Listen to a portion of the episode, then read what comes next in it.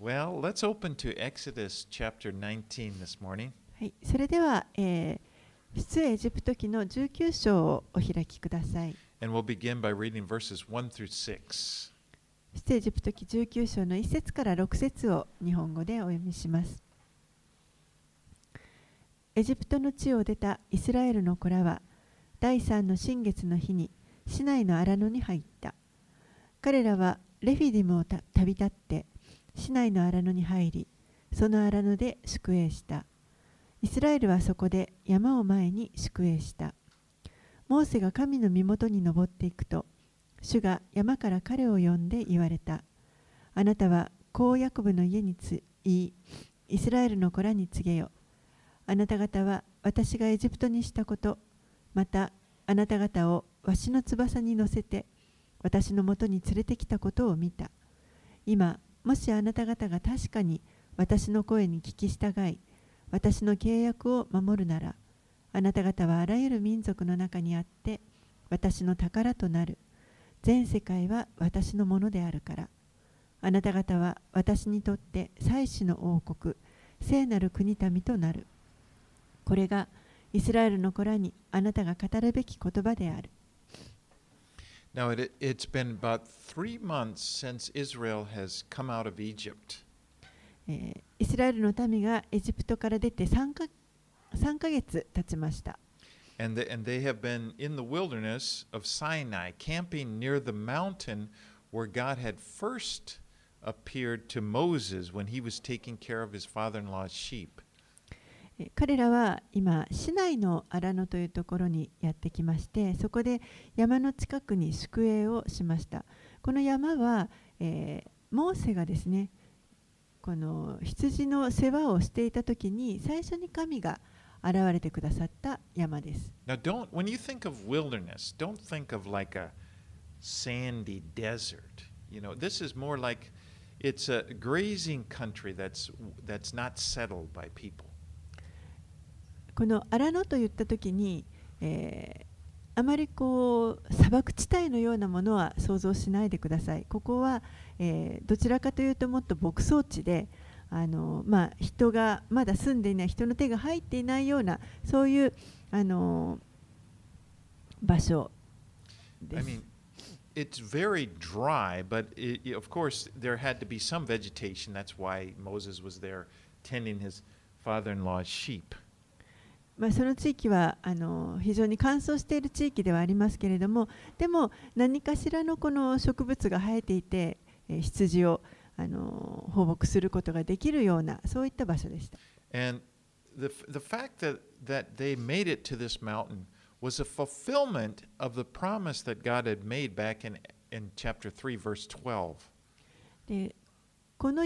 までイスラエルの民があやってこれたというのはこれは実は神がモーセに約束されたことの成就となります。And he had said, But I will be with you. He said this to Moses I will be with you and will be a sign for you that I have sent you. When you have brought the people out of Egypt, you shall serve God on this mountain. 出エジプト記の3章の12節のところにこのように書かれています。神は仰せられた。私があなたと共にいる。これがあなたのための印である。この私があなたを使わすのだ。あなたがこの民をエジプトから導き出すとき、あなた方はこの山で神に仕えなければならない。So we see God has been faithful to his promise to them.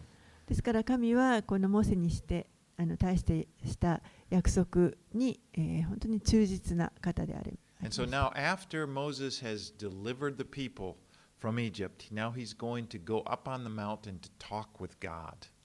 ですから、えーモーセがこのエジプトの民あイスラエルの民をエジプトから、えー導き出して、えー今今度はこの山で神と語るためにモーセは山に登っていきます。And, and the Lord speaks to Moses. He says, Thus you shall say to the house of Jacob, and tell the people of Israel.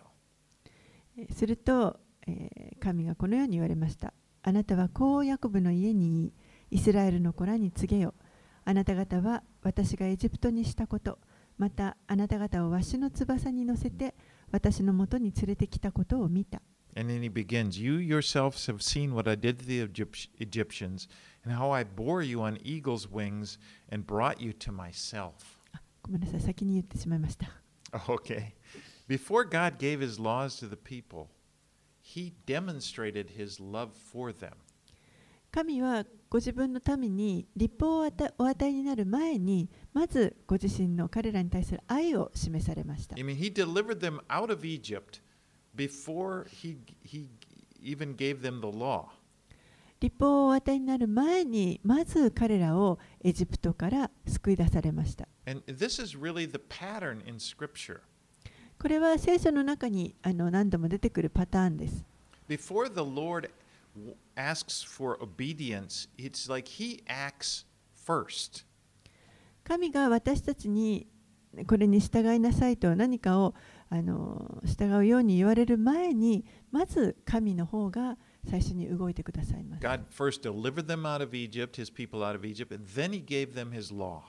神は最初にこの民をエジプトから導き出されそしてその後に立法を与えられました。Jesus first went to the cross and accomplished our salvation before we even had a thought of following him, before he called us to be his disciples. イエスは十字架に疲れてそして、えーこの救い私たちの救いを完成させてくださいましたそれは私たちがまだこのイエスに従うということなど考えもしなかった時にそのようにしてください You ま know, した God is always the initiator. That's he's he always acts first. 神が常に主導権を持っておられてそして、えー最初に行動してくださいます And then you look at the New Testament books and you see that they're written in this pattern. 新約聖書を見ましてもこのようなパターンが何度も見ることができます know, For example, the book of Romans, Paul spends 11 chapters talking about what God has done for us in Christ Jesus. 例えばローマ人への手紙を見ますとパウロはこの最初の11章を割いて神がイエスを通して私たちに何をしてくださったかということが書かれていま And す。then he begins chapter 12 and it says, And therefore, in view of God's mercy, present yourselves as a living sacrifice. Then he starts to talk about how we should obey God. そしてえー12章に入ると「ですから」と言ってそしてえーこのあなた方の体を生きた生贄として捧げなさいとえーどのように神がこうしてくださったことを語ってそしてじゃああなた方はどのように生きたらいいかということを語っていま And す。Ephesians, again, Ephesians, the first half, the first parts of Ephesians, it's all it's structured in the same way. エペソビトへの手紙も同じような構造で書かれてい It ます talks about how we who we are in Christ, how many blessings and what we've received in Christ. Then it talks about practically how we should follow him.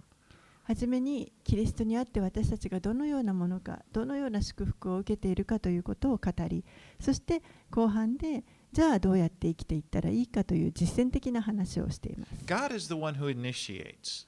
神が、えー主導権を握っておられます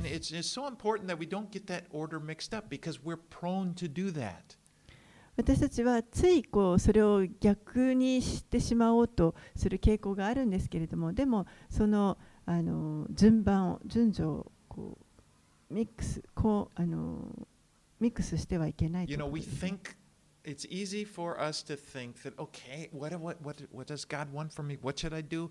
And I want God to love me. And I'm, you know, it's like we, we start with us and then we want God to respond to it. But no, that's not the way. He's already done the, this work. Our living for Him is just a response to that.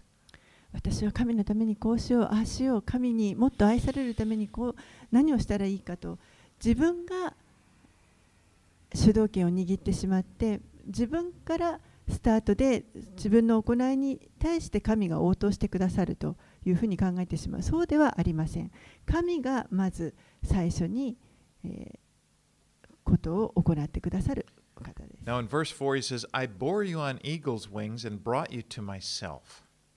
4節のところにはあなた方をわしの翼に乗せて私のもとに連れてきたとあります。In Deuteronomy 32 1, God had said, Like an eagle that stirs up its nest, that flutters over its young, spreading out its wings, catching them, bearing them on its pinions.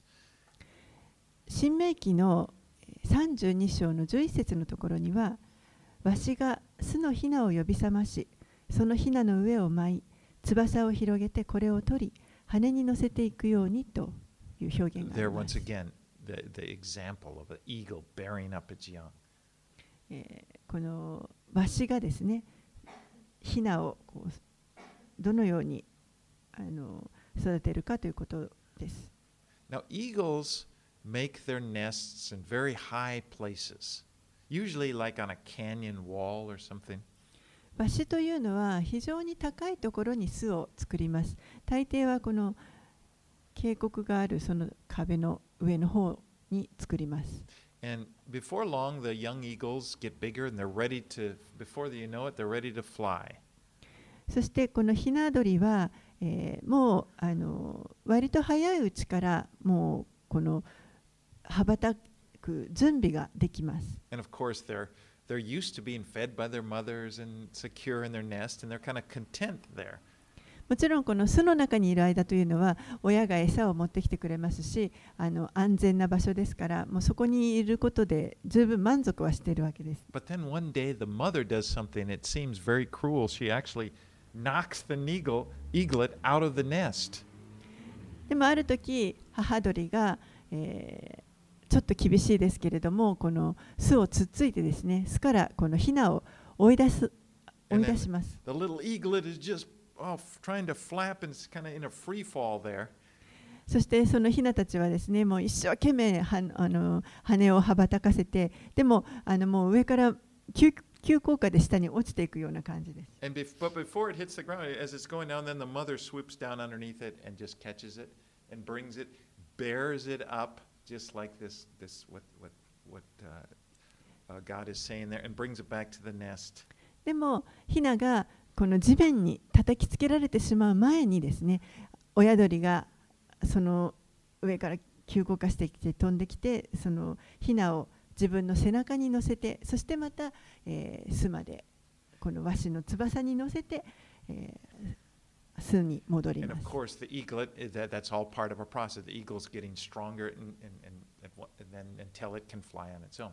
それを繰り返している間にだんだんひなも強くなってきてあの羽ばたいて飛べるようになります。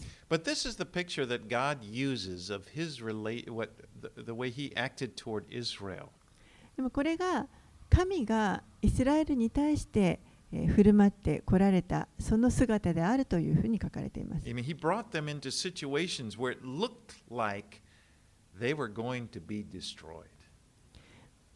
彼らはこの導き出エジプトから出た後にもうまさに滅ぼされてしまうかもしれないようなそういった状況に追い込まれました。でもそこに神が彼らを助けてくださいました。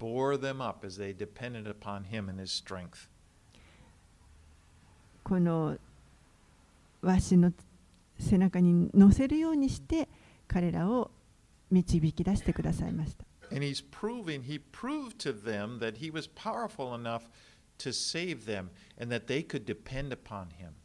そして、神ご自身が彼らを救い出す力が十分にあるその救い出せる方であるということをこの民に証明して彼らがこの方ここの方にこの神により頼むことができるということを明かしされました。Verses 5 and 6, he said, you shall be my treasured possession among all peoples, for all the earth is mine, and you shall be a kingdom of priests and a holy nation.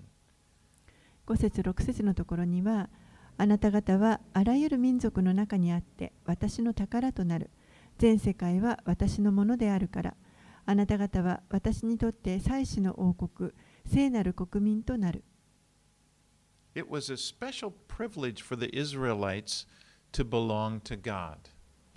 イスラエルの民にとってこの神に属するものであるということは特別なああの特権でした。You know, and in the same way, we, as the church of Christ, have a special privilege that we belong to God. 私たちも同じようにこの私たち教会もまた神に属するものという特別な特権をいただいています。Of all the people, think of it, of all the people on earth, God chose you to be his child, to have a relationship with him. 考えてみてください。この世界中のこれだけいる人々の中から神はあなたを神の子として選んでくださいました。あなたを選ばなければいけないということはなかったわけです。でも神はあなたを選んでくださいました。それはあなたと関係を持ちたいと神が願ってくださったからです。そしてあなたの人生が本当に神にの目にとても高価で尊いものであるということ。あなたは神の宝となりました。Right, let's go to 7 and 8. 7節8節をお読みします。モーセは言って民の長老たちを呼び寄せ、主が命じられたこれらの言葉をすべて彼らの前に示した。民は皆口を揃えて答えた。私たちは主の言われたことをすべて行います。それでモーセは民の言葉を携えて主のもとに帰った。So the people say, All that the Lord has spoken, we will do. 民はここで私たちは主の言われたことをすべて行いますと言いました。They, they said this even before they heard the terms of the covenant. 契約の条件をまだ聞く前にこのよこうこのように応答しています。And I'm sure they were sincere. I'm sure they meant it. They, they, but they didn't understand about their own weakness and that they wouldn't, their inability to carry it out. もちろん彼らは本当に真剣だったと思います。本当にそうしたいと願っていたと思います。でも自分たちの弱さというものを分かっていませんでした。この与えられる立法を守り通すことができないその弱さがあるということをが分かっていませんでした。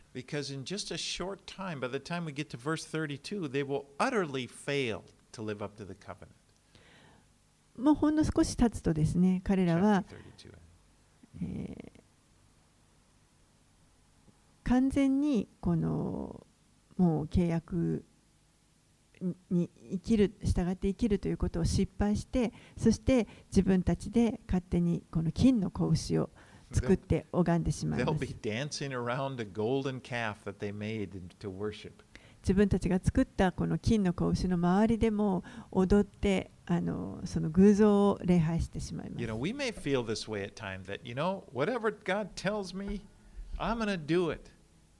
私たちも同じようなことがあると思います。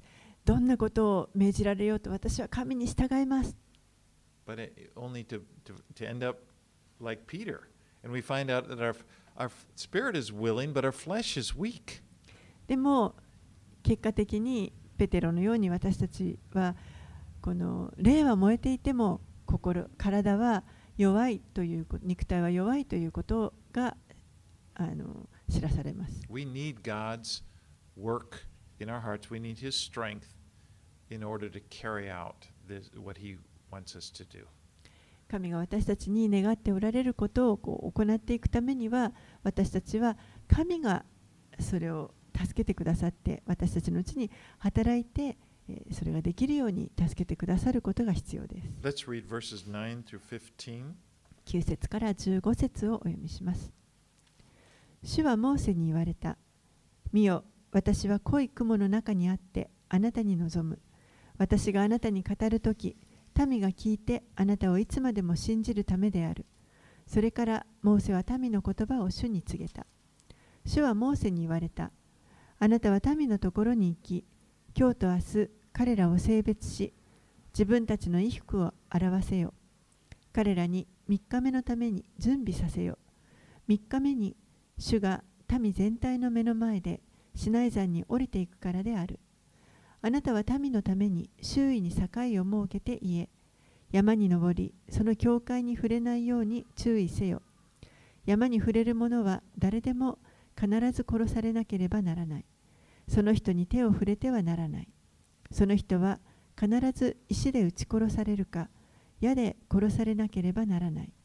獣でも人でも生かしておいてはならない。お羊の角が長く鳴り響くときは、彼らは山に登ることができる。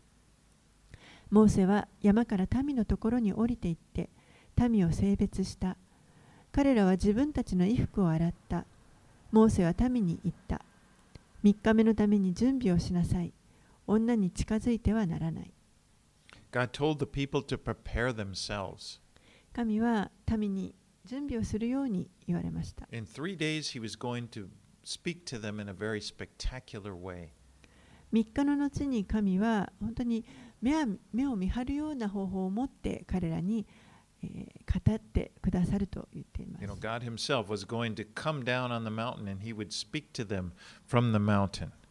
神ご自身が、えーこの山に下ってきてくださって、そして山から民に話してくださる。He commanded them to wash their garments. そこで、えー民にこの衣服を洗うようにと命じられました。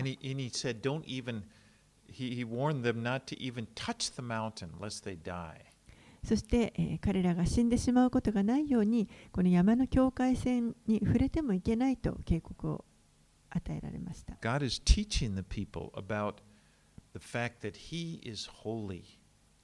神はこの民に、神は清い方であるということを教えておられます。And He will do that throughout the Old Testament. There was to be this distinction to teach that they would be able to distinguish between what is holy and what is unholy.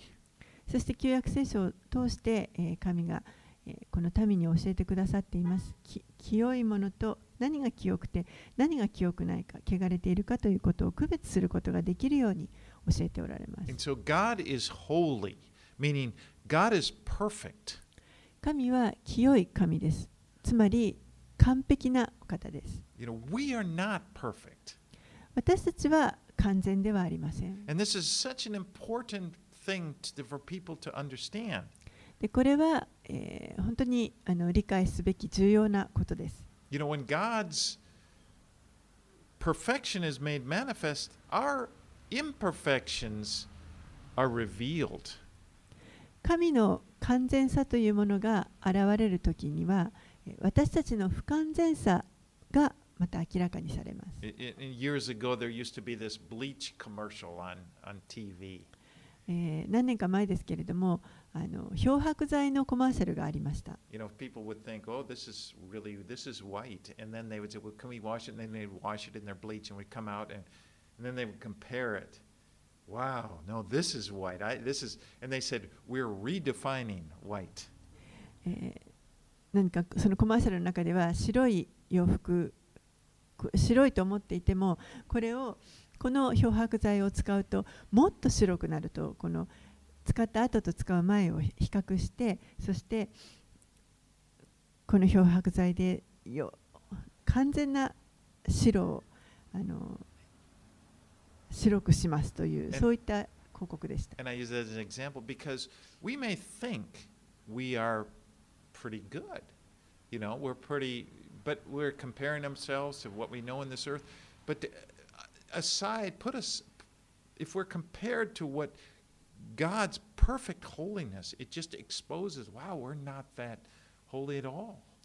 で、えーそのようにですね私たちはあの、まあ、自分はまあまあ良いものじゃないかとあのこれはなかなかうん清い自分は清いものだと思っていたとしてもでも神のこの完全な清さというものが現れた時にはそれと、えー比較するともう全くあの比べ物にもならないということが分かります。So God is, His holiness is purer than we can even imagine. この神の清さというものはこれは私たちの想像をはるかに超えています。Remember the story in, in, in Mark when, when Jesus took three of his disciples up to the mountain and it says he was transfigured in front of them. イエスが3人の弟子たちを連れて山に登られた時にイエスの姿が変わる,変わるというそういったことがありました。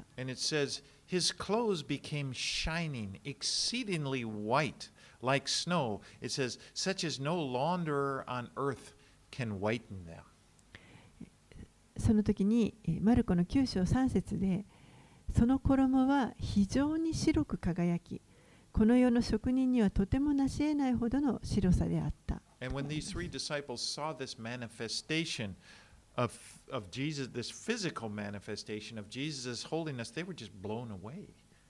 そしてこの弟子たちはここでイエスのこの清さというものを本当に物理的にこのイエスの清さというものをまあ見た目にして、そしてもう本当に圧倒されました。彼らは自分たちはイエスのことをよく知っていると思っていました。イエスともう本当に仲がいいんだと思っていました。でもこのイエスの栄光に満ちた姿を見たときにもうただただ圧倒されました。And that is really the problem. That's one of the biggest problems we face. Is to start thinking of God as being common or being like us. でこれが実はあの私たちが抱える問題の多くがあのここにあるんですけれども神をまるで自分たちと同じような存在にこう考えてしまうということがあります。Because we, we kind of,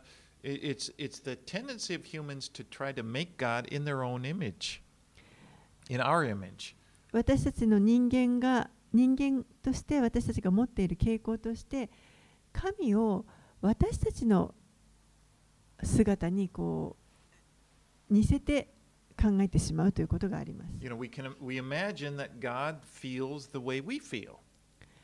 私たちが感じるように神も感じておられるんだというふうに想像します。If we're frustrated, we think, well, he must be frustrated.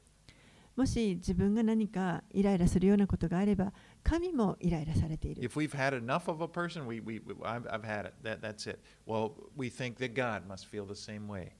もうあのこのことに耐えられない我慢ならないというふうに感じるときには神も同じように感じておられるは But ず we で have す to realize God is not like us. He's, he's infinitely, he's set apart from us. でも決してそんなことはありません。神は私たちのようなものではありません。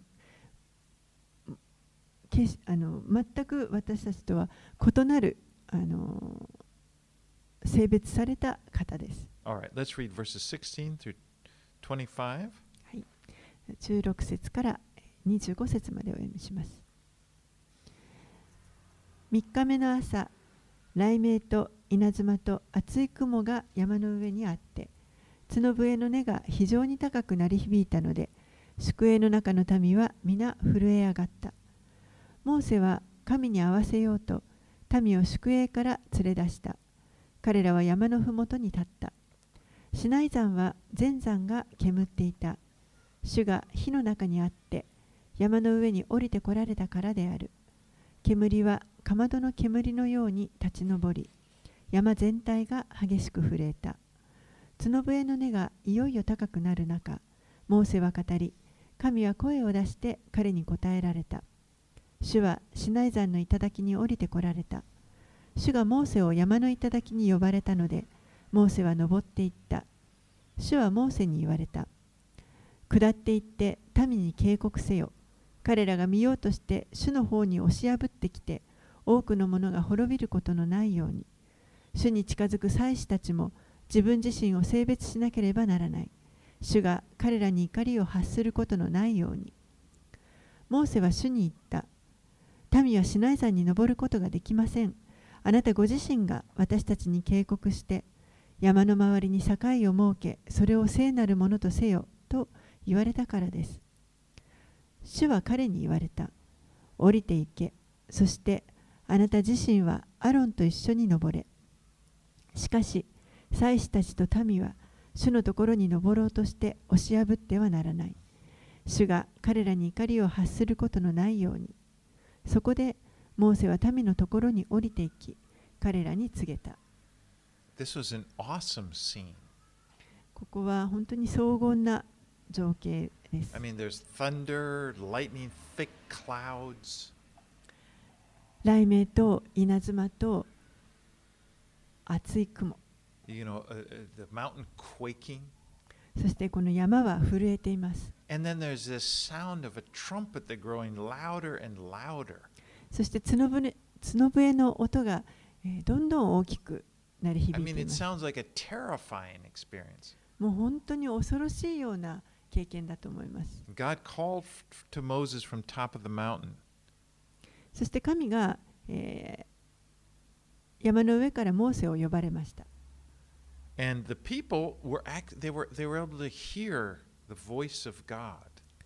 民はこの時神の声を聞くことができました。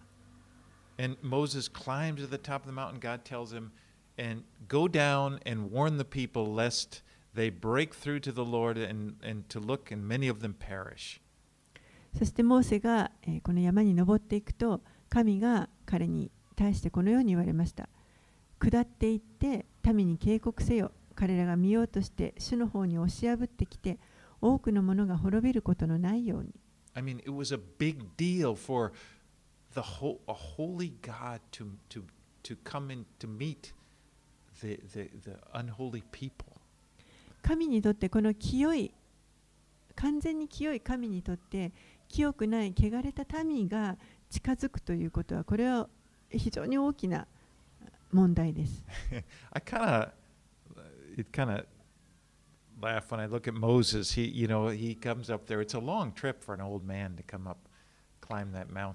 ちょっとモーセのことを考えると気の毒だなと思います。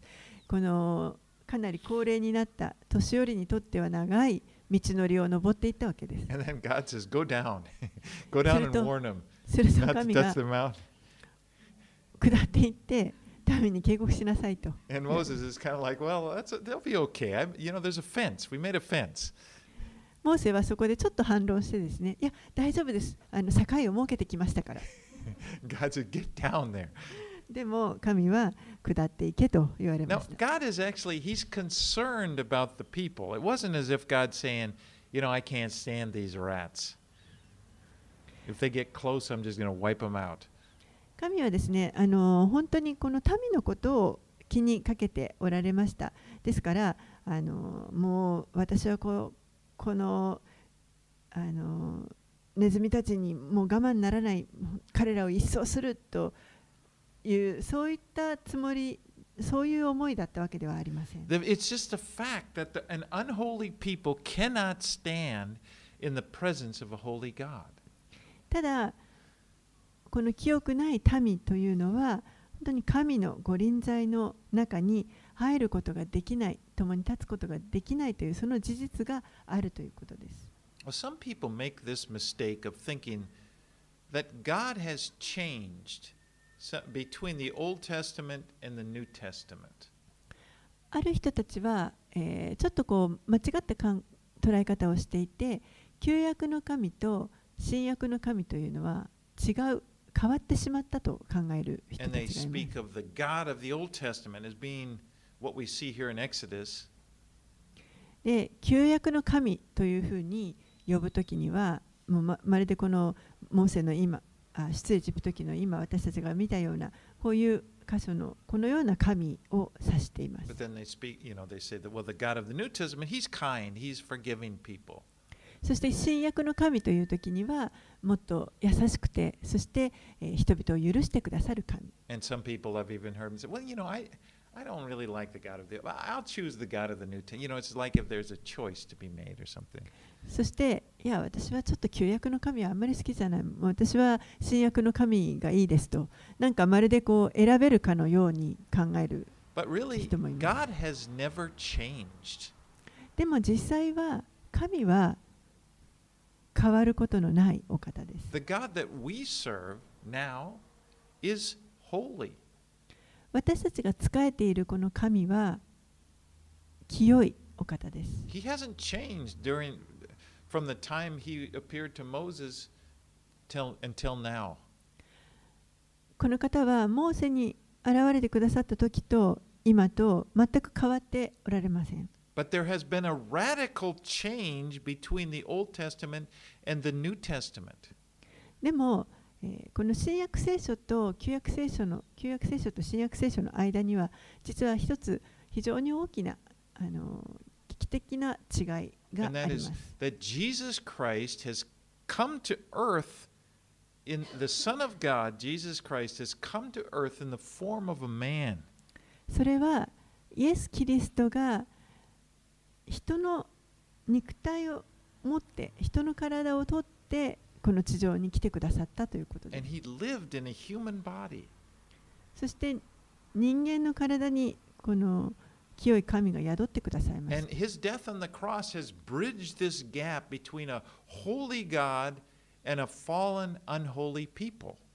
ですからイエスのこの十字架というのは、えー、清い神とそして堕落して汚れている人間との間を埋める溝を埋めるものとなりました。And when we read about these, this appearance of God in the Old Testament and then these fearful experiences, it gives us appreciation for all that Christ has done for us.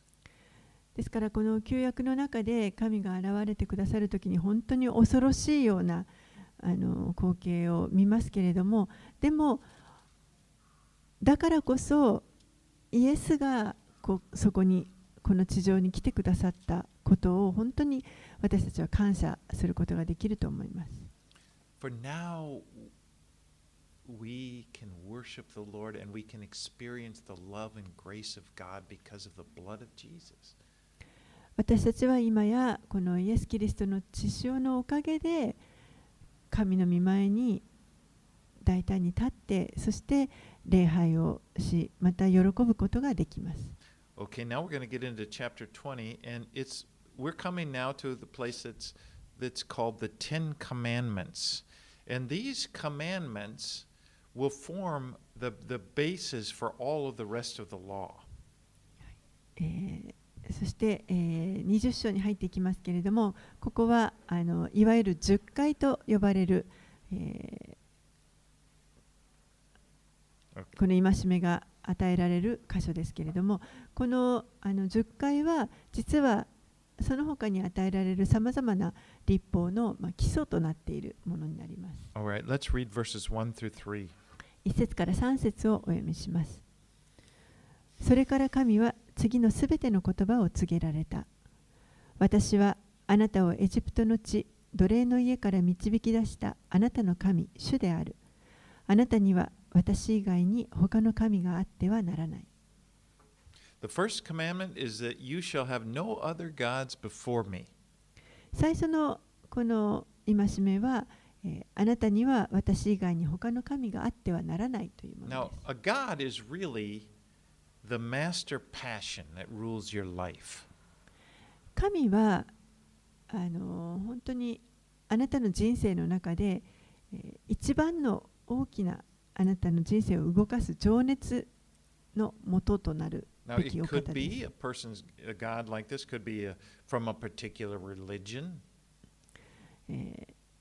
それはその情熱となるもの神という存在はあの何も特定の宗教の神とは限りません。他のものがその、が神に変わるものがあるかもしれません。例えば、食欲だとか。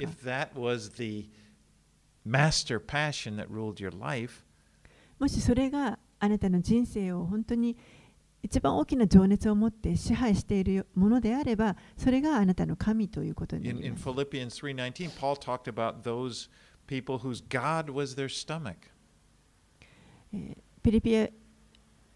エピリえーフィリピ人の手紙の3章の19節ではパウロは、えーこの欲望を神としているという民のことを語っています。Now, I just need to say it's not wrong to be passionate about something or to enjoy things. ここであの決してですね何かについてこの情熱を持つことがいけないとかあの何かを楽しんではいけないというそういったことを言っているわけではありません。But it becomes wrong. They may become wrong if they become the master passion. They get that they have the supreme place in your life, a place that's meant for God. でもそれが、えー本当に自分を突き動かすあの大きな情熱となって、えー本来は神があの座しておられなければいけない場所を、えーそれが埋めてしまうということになればそれは間違ったことです。God does not want any other gods to come before him. 神は神以外の何者も自分の前に来てほしくないと思っておられます。Now, I know here in Japanese culture there are many gods. 日 And 本 I'm talking about not master, I'm talking about gods as people think of gods, small g, you know. 日本の文化の中では本当にあのたくさんの神々がいるということを私も知りました。この鎌倉にも本当にたくさんいると思います。But it's important for, people need to realize God will not be worshiped. The, the God of the Bible, the true God, the Creator, will not be, be worshipped. He doesn't. He won't allow us to worship Him alongside other gods. でも神は、えーこの他の神々があの自分神ご自身が礼拝されるのではなく他の神々が、えー礼拝されるということはあのお許しにはなりません。Because God, worship belongs to God. 神への礼拝というの alone. この礼拝というのはこれは神ご自身だけにふさわしいものです。All right, let's move on. Four through six. 4節から6節をお読みします。あなたは自分のために偶像を作ってはならない。上の天にあるものでも、下の地にあるものでも、地の下の水の中にあるものでも、いかなる形をも作ってはならない。それらを拝んではならない。それらに仕えてはならない。あなたの神、主である私は、妬みの神。私を憎む者には父の咎を子に報い、三代、四代にまで及ぼし、私を愛し、私の命令を守る者には、恵みを仙台にまで施すからである。So the second commandment is not to make any carved image to worship. 二つ目の戒めは、えー礼拝するためにどんな偶像もあの掘ってはならないという And of course, again, referring here to Kamakura, there we know there are many of the, those around the city here. でもちろんこの鎌倉という地には本当にたくさんそういった偶像があります。But and people, the majority of people, they worship them. They don't really know what they're doing. で多くの人たちが、えーそういった偶像を拝んでいながら自分たちが何をしているのか分かっていないと思います。When I first came to Kamakura, I remember I was really, my friend and I, we would go, we would pray and against these idols. 私は初めてこの鎌倉に来た時にはですねあの友人と2人でですねあのもう非常に激しく祈ってそういったあの偶像があるような場所に行ってあの一生懸命祈りました But I kind of got tired. でもだんだん疲れてきたんです There's ね so many. You know, you can't go to the grocery store without passing by あ one. まりにも偶像が多すぎてもうあの買い物行くまでにその偶像を見ないわけにはいかないという感じです and I realized, you know, I didn't have to be so thinking so much about them. でもだんだんですねあの私はそういったものをこう一生懸命考える必要がないんだということが分かってきました But I, I, an old, a missionary that had been there here for many years said something that really stuck with me. あの私のあの長い友人の宣教師の人が言ってたことがと心に留まっています He was talking about the idols and the temples, and he just says, "Well, I stay out of them because I figure they have taken something from God." あのその偶像とか偶像礼拝について話していた時にその人は私はそういうところにはあのお寺とかそういうところには近づかないようにしてるんだと言いましたそうそういうところに行くと何か神から何かを奪っていると思う But when he said that, it kind of, yeah, that's it. That's the problem. Is that with with idolatry? Not that you have to go and you know and pray, but it's that the worship is taking something from God. That worship belongs to God. で私はああそうだというふうに思いましたあのこの礼拝するということこれは神にだけ、えー捧捧げられるべきものであってそれをあの他の神々にあのを礼拝してしまうということはこれは神に属するものを盗まれているということなんだということを思 We います were all created by God, and we, we are created with this need in our hearts to worship Him.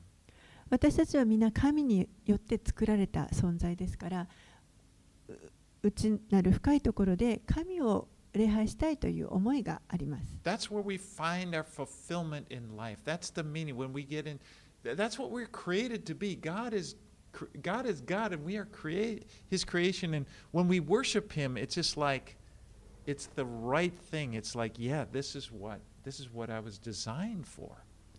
ですから神がそのように私たちを作ってくださいましたから私たちがその作ってくださった方を礼拝するということこれがこれこそがまさに神があの意図されていたことであって、えーその神のご意志と本当に合致することだと思います。And then idolatry is really trying to take that place, trying to it's a it's like a cheap imitation and it's stealing from God.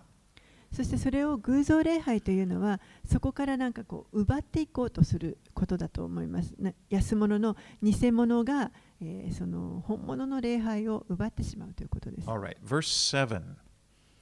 7節あなたはあなたの神、主の名をみだりに口にしてはならない。主は主の名をみだりに口にするものを罰せずには置かない。Now, this commandment has to do with the careless or irreverent use of God's name. この命令は、えー何かこう不注意にとかもしくはこう不尊に神の名前を使うということに対する警告です。 And it especially in, in the context when, when we see it used in the Bible, it's, it's especially when people use God's name in an oath, uh, you know, something that that they would that had a tendency to do. You know, I swear by the God of heaven, and and so forth. そして何か、えー特にですねこのみだりに主の名を使うというのは、えー何かを誓う時ですね、えー私は天の神にかけて誓いますと言ったりそういったその何かを誓う時に神の名前をあのやすやすと使ってはいけないみだりに使ってはいけないということです。Now Jesus would say, he would command, don't take oaths. イエスは誓ってはいけませんと言われました。And for surely don't use God's name in a no. Uh, Let your yes be yes and your no be no. もちろんそれは神の名を使ってとあの使ってはいけないわけですけれども、えーイエスはさらにそこで「はいははい、いいえはいいえ」としなさいと言われました。All right, let's go on to the next one, verses 8 through 11. はい、8節から11節をお読みします。安息日を覚えてこれを聖なるものとせよ。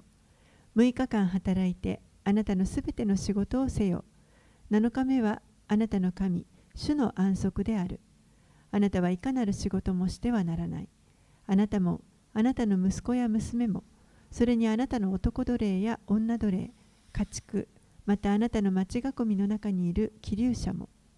それは主が6日間で天と地と海、またそれらの中のすべてのものを作り、7日目に休んだからである。それゆえ、主は安息日を祝福し、これを聖なるものとした。So all work was to cease on the Sabbath day. It was a day that was just to be spent focusing on the Lord. えーこのすべての働きは安息日の日には、えー休むようにということです。これは、えーその日には主に思いを向けさせるということ But のためです。we need to realize that just as the same as circumcision, the Sabbath, this command was something given specifically to the Jews. で覚えてで、えー覚えておかなければいけないのはこれはあの割礼と同じようにこの安息日の、えー立法というのはユダヤ人に特別に与えられたものです。This is we, we're not under this command. ですから私たちはこのあの命令の下に置かれているわけではありません。In the New Testament, you'll read about, especially in Hebrews, it, it, we are told that Christ is our Sabbath. 新約聖書を見ますと、えー特にヘブライ人の手紙にもありますけれども、えーキリストが私たちの安息日であるということが書かれています。Now, in, the, in, in Jesus' day, the religious leaders, they were, he, they would really get mad at Jesus often. Uh, and they would, when he healed somebody on the Sabbath, or they were just so sensitive about this Sabbath rule. イエスがあの生きておられた時代、えー宗教指導者たちは、えーイエスのことを本当に、あのー不服に思っていました。それはなぜかというと、彼が、えー安息日の日に人を癒したり、このやってはいけないと言われることをしていた、しておられたからです。And Jesus ended up saying that he, he declared that he was the Lord of the Sabbath. でも、えーその時にイエスは、えー人の子は安息日の主であると言われました。But you know, although we're not under the Sabbath law, I really believe that there is a pattern that God developed here in the Sabbath uh, that's really important. It's like one day off a week to rest. 私たちはこの安息日の立法のもとに置かれているわけではありませんけれどもでも、えーこの1週間のうちに1日をとってこれを休む休む日とするというこの,あのサイクルというのは非常に重要だと思います。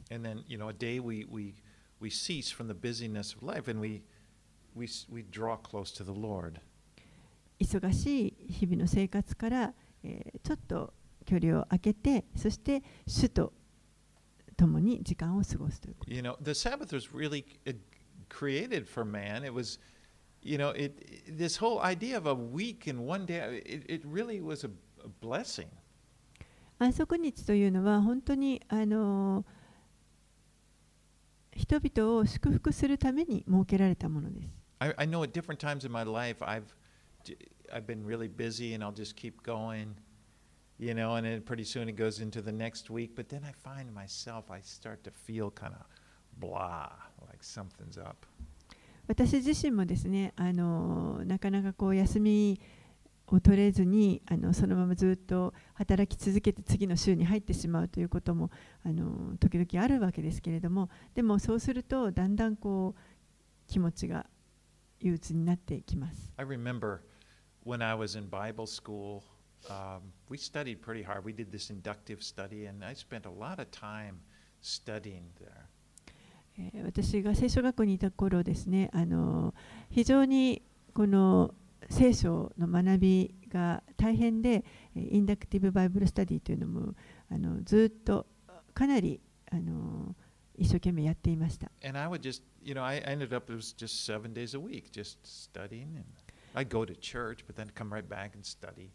そして、えー最終的にもうなんかこう7日間ずっと勉強しっぱなしという形であの日曜日に教会には行くんですけれども帰ってきたらまた勉強する you know, when I first came there, I thought I was so happy. Oh, I have this opportunity to study the Word of God. I love it's going to be great. But a couple weeks into it, I'm just sort of like, oh man, I'm just kind of, it's just something's wrong. 最初はですねこの学校に入った最初の頃はもうとても嬉しくてあのあこれでこう聖書の勉強ができると思って本当に喜んでやっていました。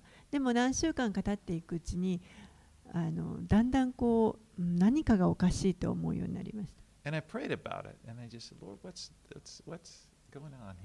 そしてあの祈ったんですね。主にあの何が起こってるんでしょうか。Principle. Now, I'm not talking about the law. Like you violated the law. No, it's like the principle of the Sabbath. それと主がですねこのなんかこの契約を破ったとかそういうことではなくて原則を何が第一かというその原則を教えてくださいました And so then I started to just take off. Just just say, okay, well, I'm going to take a break. そこで私は、あじゃあ,の、きちんと休みを取ろうと思って、あの休むことにしました。最初はね、最初はあのやっぱりあの大変でした。他の生徒たちはみんなあの普通にそのまま勉強してますので、そこで自分だけ辞めるというのは。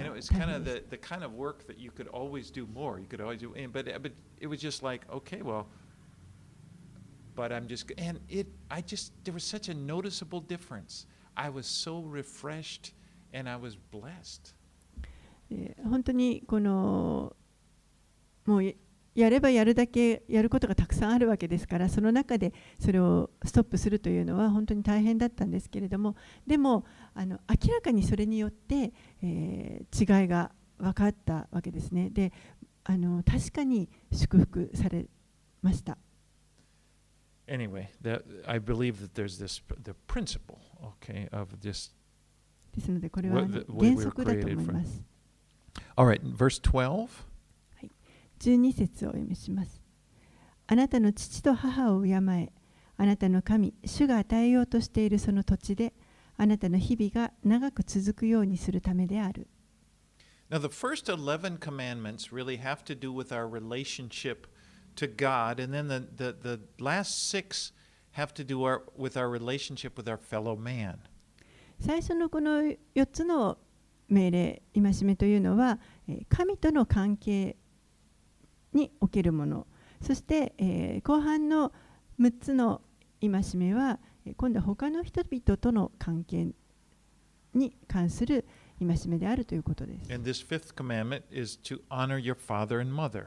その中でこの5番目の戒めが、えーあなたの父と母を敬いなさいというものです。Our lives came from our parents, and we should honor them. 私たちのこの命は親から来ているものですから私たちはこの親を敬うという必要があります。Now, I know we live in a, in a fallen world, and many people have received a lot of pain through this relationship with their parents. 私たちは、えー堕落した世に生きていますのであの多くの人たちが実は自分の両親との関係の中で、えーいたくさんの痛みを受けてきたという人たちがいると思います。Like, well. そして、えーそういう人たちはあの自分の親はそんな敬われる、えーにふさわしくないと感じているかもしれません。But you know, you can still honor your parents even though this may be the case. でもたとえそうだとしても、えーあなたのこの両親を敬うということがそれでもできると思います。Because in Christ we have become children of God, and now we have a perfect Father. なぜならキリストにあって私たちは神のことをされましたですから私たちには、え、完璧なるお父さんが今いるわけです。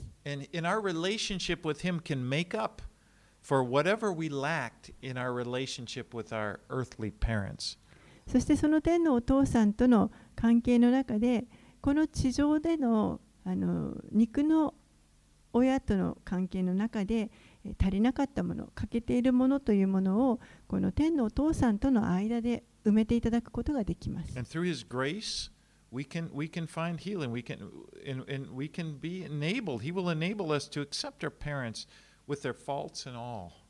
そして、え、この神の恵みによって癒しが与えられ、え、神が私たちをその親との関係を受け入れることができるように助けてくださいます。It's it's okay because again. で、えー私たちには完全なるあのお父さんがいますからですから、えーそういったこともすべてあの大丈夫ということです。You know, I found that you can honor your parents even after they have passed away. たとえですねあの親がもう亡くなってしまった後だったとしても、えーでもなおその親を敬うということはできると思います.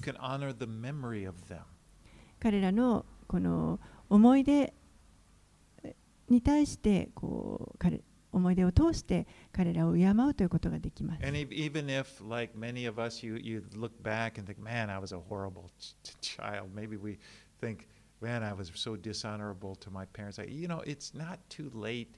I, it, there's something about it. What God can use this as a way of ministering to our hearts. どんなにあの子供の頃あのひどい手術を受けてもう本当に恐ろしいようなあの思い出しかないという場合であったとしてもでも神は私たちをあの本当にこの恵みによって癒してくださいます I。mean, I, I did have that ex- experience where I, I often pray and I write things out. And one time I was praying and I just I was thinking of my parents and and I just started to write out and, and just things I was thankful for. 私自身もあのこのいろいろ日記をこう書くんですけれどもあのある時このもう亡くなった両親のことについてこう思い巡らしてそして、えー親に感謝できることというのをこう書いてい And ま it した was it was really amazing. The Lord just kind of moved and it just lifted my heart and I was really thankful. I thought, wow, praise God, thank you for this. And I believe I've I it, it, it was sort of my way. I, it, they, they're gone, but I'm still honoring them, そして.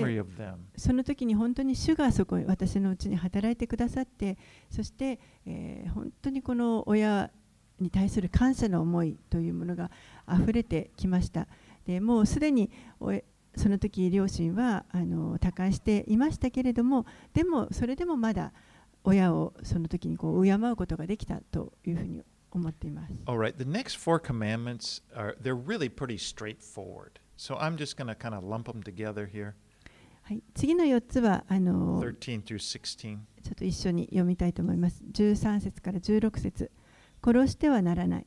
勧誘してはならない。盗んではならない。あなたの隣人について偽りの証言をしてはならない。In the Sermon on the Mount, Jesus explains that there is more to obeying God than just outwardly obeying. 三条の水訓の中でイエスはこの神に従うことというのはあの外側のあの行動だけではなくて、えーもっとこの内側から神に従うことが大切であるということを教えられました And much of the Sermon on on the Mount is kind of Jesus' commentary on the law.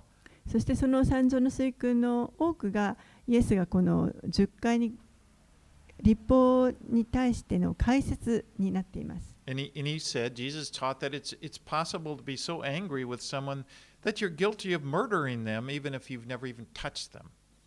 そしてその中で言われたのが、もしあなた方が誰かをあの心の中で憎いと思う、また怒りを持つのであれば、えーあなたはそのその人に触れていないとしても、その人を、えー殺した殺人のあの過度に、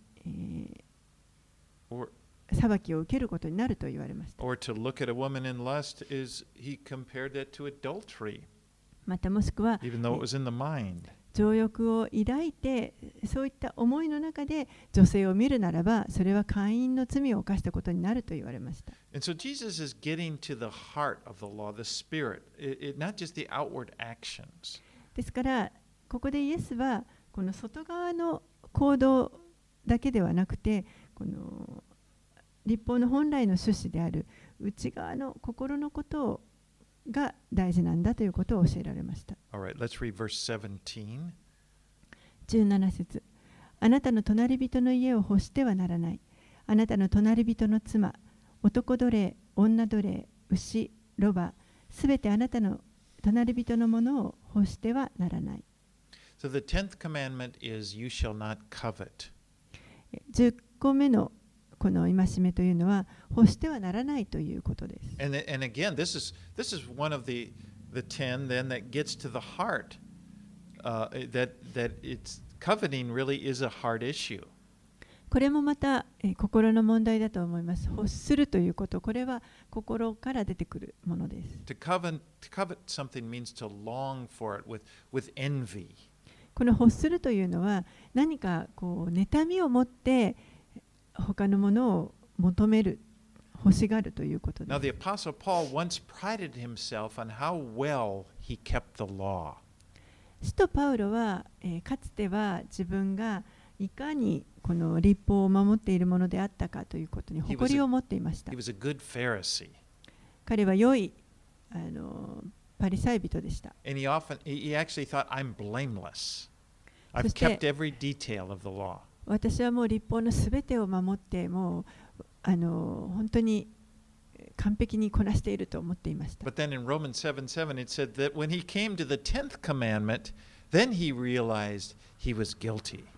でも、ローマ人への7章の7節で、この10回の10個目のあの戒めのところに来たときに、自分には罪があるということが分かりました。There was coveting. 確かにこの欲する気持ち欲望というものがある。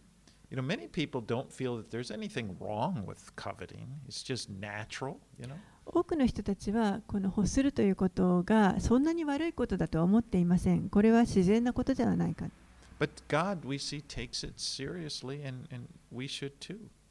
でも神はこれを、え、深刻に取り扱っておられますから、私たちも同じように取り扱う必要があります。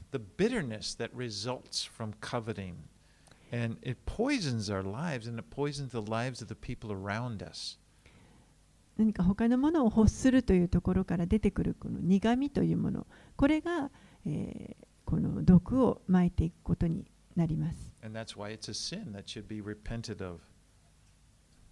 それが罪につながっていって、この悔い改めるべきことに罪になっていきます。All right, let's just read 18 through 21. This is what we're, where we're going to stop this week. えー18節から21節今日はここまでにしますけれどもお読みします。民は皆雷鳴稲妻角笛の音煙る山を目の前にしていた。民は見て身震いし遠く離れて立っていた。彼らはモーセに言った。あなたが私たちに語ってください。私たちは聞き従いますしかし神が私たちにお語りになりませんようにさもないと私たちは死んでしまいますそれでモーセは民に言った。恐れることはありません。神が来られたのはあなた方を試みるためです。これはあなた方が罪に陥らないよう神への恐れがあなた方に生じるためです。民は遠く離れて立ち、モーセは神がおられる国雲に近づいていった。Now, the reason I, I wanted to stop here is because the next verse, verse 22, begins a section called uh, the Book of the Covenant, which will go all the way through chapter 23. えー今日はここで、えーやめますけれどもそれはあの22節から先というのが実は、えーこのいわゆる契約の書と呼ばれるあのある学者たちはそのように呼んでますけれども、えーそれがこう23章までずっと続いていきます。And it's written like many of the covenants in the ancient world. And then immediately after that, they, they, the people and God, they will confirm the covenant together. そして、え Uh, after, well, there will be the book of the covenant, and then right after that, we will see God confirming the covenant with, with Moses and the elders. And ーでこの契約の書が終わるとその後今度は神とこの民がこの契約を確かに結ぶということを がずっと書かれています。And again, we're studying the law, the Old Testament law. And again, we're not, we, we don't have, we are, we're in a new covenant. えー私たちは今この古い契約を学んでいますけれども、えー実際私たちは今新しい契約のもとにいます。We can eat pork chops. We can, you know, we, we're not under the same laws. この同じ立法のもとに置かれているわけではありません。